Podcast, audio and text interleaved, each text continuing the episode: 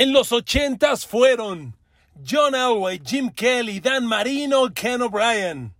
15 años después, Peyton Manning, Tom Brady y Ben Roethlisberger lideraron la nueva generación. Hoy, en el siglo XXI y 2023, la conferencia americana tiene la mejor generación de corebacks de su historia liderados por Patrick Mahomes, Josh Allen, Joe Burrow, Trevor Lawrence, Justin Herbert, Tua Tagovailoa, se preparan para devorarse la NFL en los próximos años. Queridos amigos, bienvenidos a mi podcast. Un saludo, un abrazo. Gracias por estar aquí. Fíjense cómo son las cosas. Es un tema generacional. Tenemos que esperar muchos años para que se dé, pero hoy llegamos a esa época.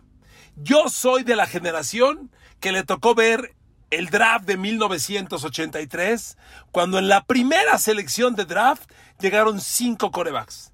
Cinco corebacks que maravillaron a la NFL. Tres de ellos Salón de la Fama. Déjeme darle otro dato. Entre John Elway, Jim Kelly, Dan Marino y agrego en esa generación a Tony Eason, no porque haya sido muy brillante, sino porque llegó a un Super Bowl. Entre estos cuatro, llegaron a 11 Super Bowls. O sea, no es poca cosa. Eh, por supuesto, son una generación que se caracterizó por perder Super Bowls. La gente de los Buffalo Bills me debe estar diciendo, sí, Jim Kelly muy grande, pero perdimos cuatro Super Bowls. Dan Marino muy brillante, pero solo llegó a uno y lo perdió. Y bueno, y John Elway llegó a cinco y perdió tres. Pero amigos, fue un dominio absoluto de la conferencia americana y sobre todo, queridos amigos, fueron batallas increíbles. Yo vi los duelos John Elway, Jim Kelly, Dan Marino, Ken O'Brien y eran un deleite, de verdad. Fueron corebacks que marcaron, ellos marcaron el cierre del, siglo pasado en la conferencia americana. Claro que su gran rival, pues del otro lado estaban eh, el cierre de Joe Montana, Troy Aikman y luego Steve Young. Pero amigos, estos corebacks de la americana fueron una época de oro, fantástica. Bueno, le voy a dar un dato. Dan Marino que, que llega en el 83, al igual que Kelly, O'Brien, todos estos, Dan Marino se retira en el 99. Jim Kelly, si bien llega en el draft del 83, aparece en la NFL hasta el 86, porque su arribo, que fue de los Huracanes de Miami, una universidad que en aquellos tiempos dirigía el coach Howard Schnellenberger, Jim Kelly llegó al profesionalismo y se fue a otra liga. Lo que hoy son la XFL y la USFL, que son así con comillas, rivales de la NFL, pero no le hacen ni cosquillas, en los ochentas surgió la USFL. La original USFL surgió en los ochentas y Jim Kelly se fue directo a la USFL. Por eso sus primeros dos años profesionales no fueron en la NFL. Él jugó para un equipo que se llamaba Houston Gamblers. Cuando llega a la NFL, impacta a los Bills y hace historia con cuatro Super Bowls. Pero se da cuenta la grandeza de esta generación? Realmente, insisto, Kelly, Elway, Marino, O'Brien y Tony Eason. Mire, Tony Eason también fue primera de draft. El Super Bowl 20, la paliza escandalosa de 46-10 que los Chicago Bears tienen sobre Nueva Inglaterra, quien abre ese Super Bowl es Tony Eason.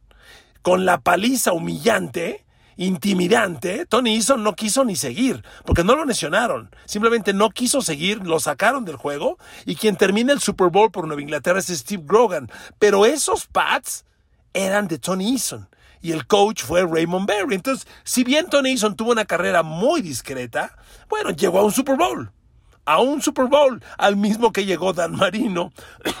Jim Kelly llegó a cuatro y como le decía, John Elway llegó a cinco. Pero esa generación dominó la conferencia americana y nos dio grandísimos años para cerrar el siglo pasado. En el 98 llega Peyton Manning y llega como un como una joya garantizada, como, como cuando una empresa te dice sello, como cuando vas al cine y te pone garantía Cinépolis, ah, garantía. Así llegó Peyton Manning, ya se sabía que era un fenómeno y no falló. Y Peyton Manning, bueno, tres Super Bowls jugados, dos Super Bowls ganados, una historia maravillosa, pero Peyton Manning llega en el 98, Tom Brady llega en el 99, Ben Roethlisberger llega en el 2002 y estos tres nos dan igual 15 años, 20 años, digo 20 porque Brady sí los jugó, maravillosos. Bueno, nada más falta hacer cuentas. Solo en la conferencia americana, olvidándonos del Tom Brady en Tampa Bay por el momento, solo en la americana Brady tuvo nueve Super Bowls jugados, seis ganados. Ben Roethlisberger, tres jugados, dos ganados. Y Peyton Manning, tres jugados, dos ganados. Entre los tres, ganaron 10 Super Bowls de 15 que jugaron. Oiga, si eso no es un dominio, dígame qué es. Pero bueno, pasamos del 83, de esa generación que le mencioné, a esta generación de cierre de siglo. El Peyton Manning del 98, el Tom Brady del 99 y el Ben Roethlisberger del 2002. Más fantástica. Y desde entonces, que fueron década y media brillantes momentos, con algunos otros personajes que se sumaron, Philip Rivers estuvo ahí. Amigos, Después de platicarles esta historia, lo cuento porque no sé qué tan joven es usted, si vivió la, época de, plena, la, época plena de Manning, Brady y Roethlisberger, o si llega usted hasta los ochentas, el 83. Amigos, yo tengo la certeza de que esta generación de hoy en la conferencia americana tiene elementos para ser la mejor de la historia. De verdad. O sea, liderados por Patrick Mahomes, Patrick Mahomes, Joe Burrow, Josh Allen, Justin Herbert. Pongo ahí a Trevor Lawrence. No me hagan menos a Trevor Lawrence. Ahorita les platico por qué. Tú, Atago Bailoa. Claro que tú, Atago Bailoa, tiene etiqueta elite. El problema es su físico. ¿Cuánto va a aguantar? cuánto podrá durar. Pero de que es un fenómeno, es fenomenal el muchacho. Esta generación, y por supuesto, agreguemos a Lamar Jackson, que no, que, es un, es un, un año más grande que ellos, pero igual está en esta, en este grupo. Amigos, son, son, brillantísimos jugadores. Y además, ¿sabes qué? ¿Saben qué? Todos están en la conferencia americana. Y todos se van a enfrentar. A ver, ahí le voy un dato. Nada más, así de rebote. Este grupo, la temporada pasada lanzó 186 pases de touchdown, 63 intercepciones. Entre todos estos, Mahomes, Herbert, eh, Joe Burrow, Josh Allen, Trevor Lawrence, Tua Tagovailoa. 186 pases de touchdown, 63 intercepciones. Son una generación brillante y miren amigos, hay algo todavía mejor. Como todos están en la conferencia americana, se van a enfrentar, se van a ver las caras. Cada semana habrá cuando menos un par de duelos entre ellos. Pero ahí le va lo mejor de esta historia al momento. Para conformar el calendario de juegos de la NFL, los rivales de cada división dentro de una conferencia enfrentan a los de la otra división dependiendo del lugar en el que terminaron la temporada anterior. Primero y segundo lugar de una división enfrentan al primero y segundo lugar de las otras divisiones. Y Patrick Mahomes ganó su división. Justin Herbert, segundo lugar de su división. Joe Burrow ganó su división. Josh Allen ganó su división. Trevor Lawrence ganó su división. Tua Bailoa, segundo de su división. Lamar Jackson, segundo de su división. Amigos, todos estos corebacks se van a enfrentar entre sí. Veremos a Mahomes contra Allen, Herbert, Burrow otra vez. Y además, imagínense lo que nos espera. De, para empezar, esta generación ya al día de hoy tiene cuatro Super Bowls jugados, dos ganados. Cortesía del señor Patrick Mahomes, quien tiene tres jugados, dos ganados. Agreguen el de Joe Burrow. Oiga, es una generación bien joven y ya tiene cuatro Super Bowls. No es poca cosa.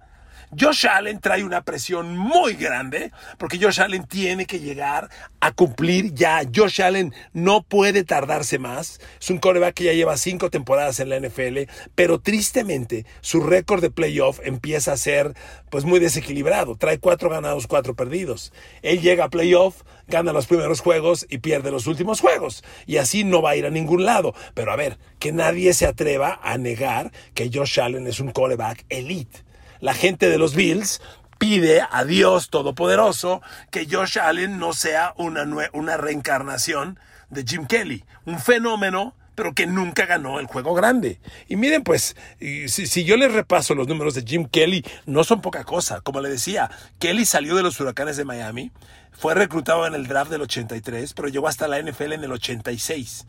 Y esos Buffalo Bills vieron a Jim Kelly al mando del 86 al 96. Fueron 11 años. El señor Jim Kelly en ese tiempo nomás lanzó 35.467 yardas. Se aventó 237 de touchdown por 175 intercepciones.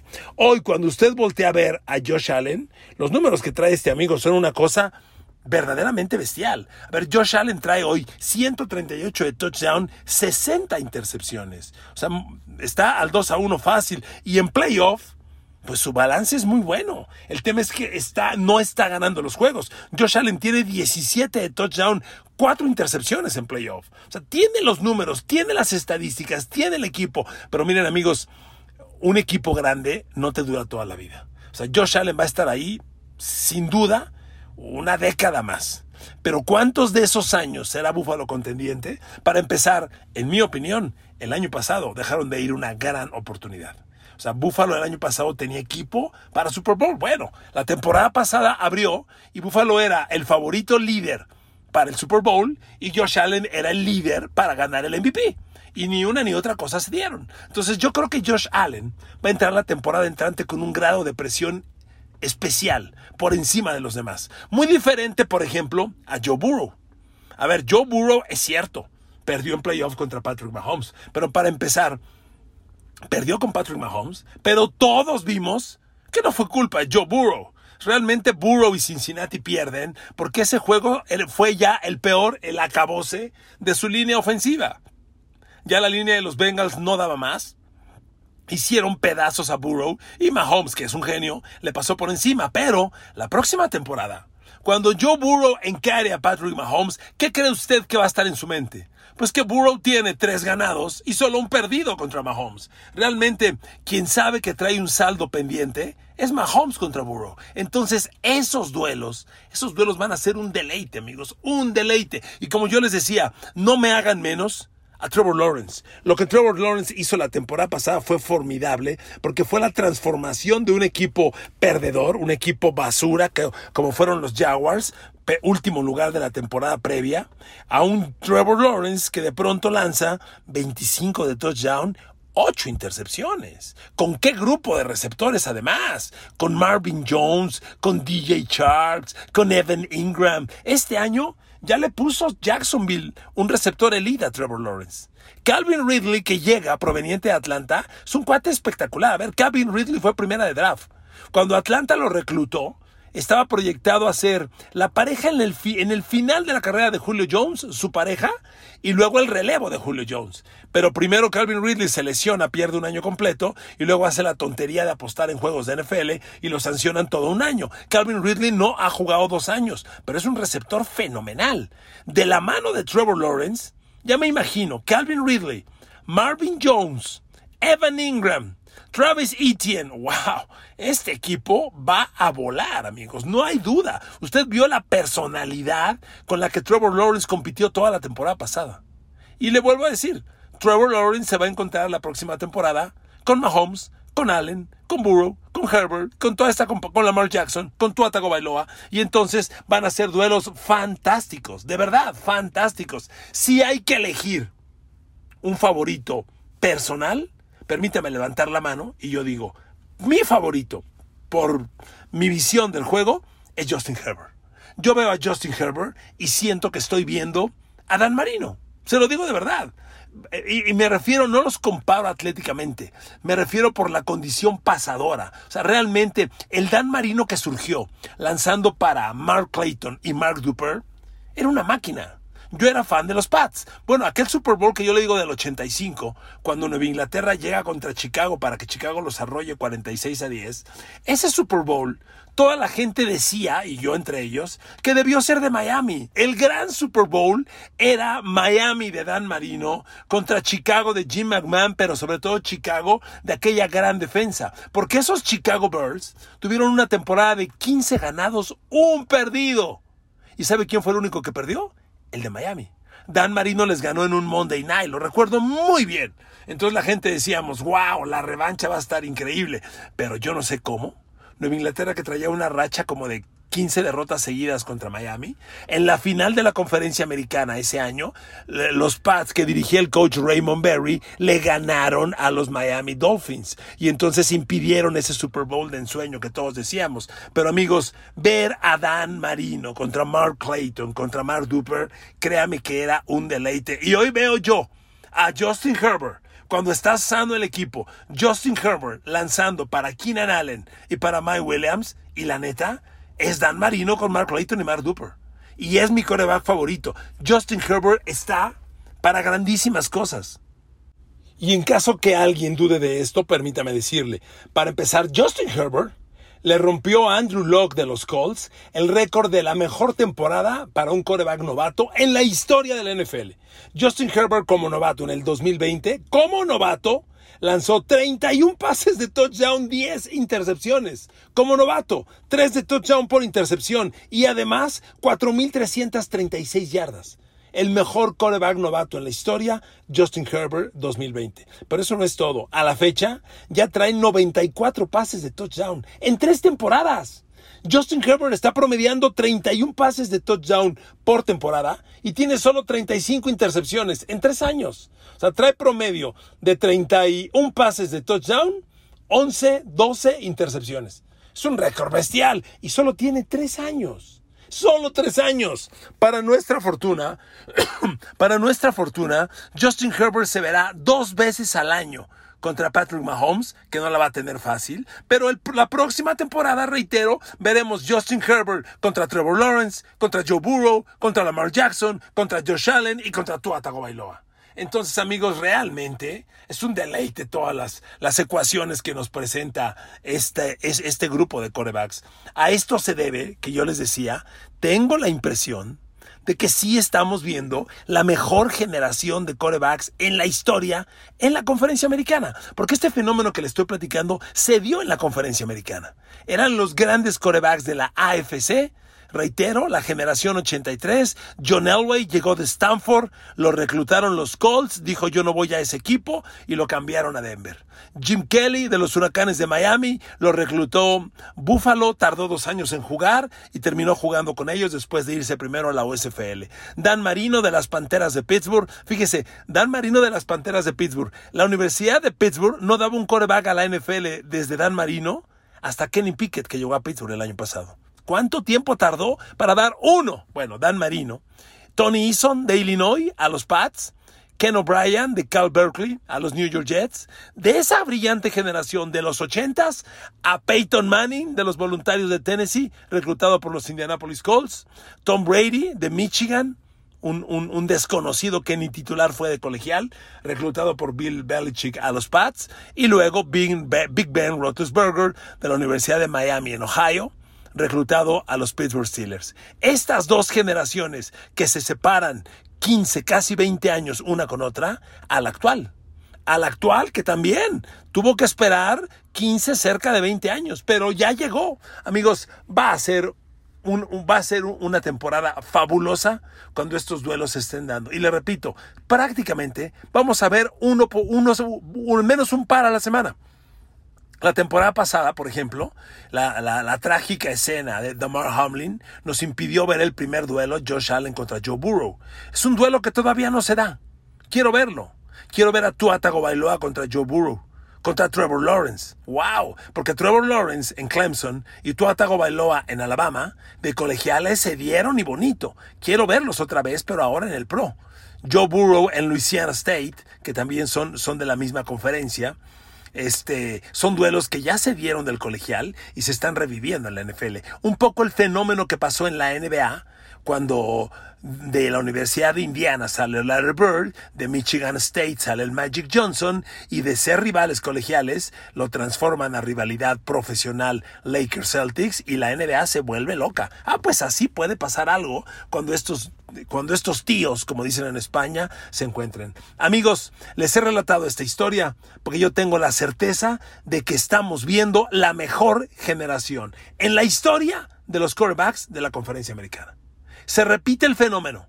15, 20 años después, aquí hay una nueva generación. Pero es una generación exquisita. Ojo, son siete. Es prácticamente la mitad de la conferencia americana. Si los cuenta, Mahomes 1, Burrow 2, Herbert 3, Allen 4, Tagovailoa 5, este, Trevor Lawrence 6 y Lamar Jackson 7. Son siete corebacks la mitad de la conferencia americana, serían ocho. Siete corebacks que nos van a dar duelos espectaculares.